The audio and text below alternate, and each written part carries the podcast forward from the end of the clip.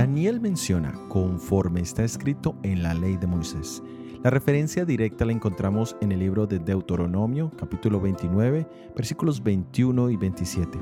Pero no era solo lo que se había cumplido de parte de Dios, sino lo que el pueblo no había hecho, que era implorar la misericordia de Dios, buscar el arrepentimiento y la conversión.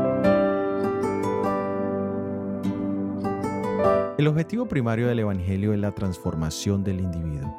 Esto lo vemos expresado en el libro de Ezequiel, capítulo 18, los versículos desde el 21 hasta el 32. Allí encontramos cuatro deberes necesarios a los que estamos llamados. El primero, debemos arrepentirnos, debemos cambiar de opinión y cambiar nuestras costumbres, debemos lamentar lo que hemos hecho mal y avergonzarnos de ello. Segundo, debemos apartarnos de todas nuestras transgresiones. Debemos dar un giro de 180 grados, apartarnos del pecado, tratarlo como el enemigo que aborrecemos e ir a Dios como el amigo que amamos. Tercero, debemos desechar todas nuestras transgresiones, debemos abandonarlas con la resolución de no volver nunca más a ellas. Es divorciarnos del pecado, es lanzarlo por la borda como hicieron los marineros con Jonás. Y cuarto, debemos tener un corazón y un espíritu nuevo.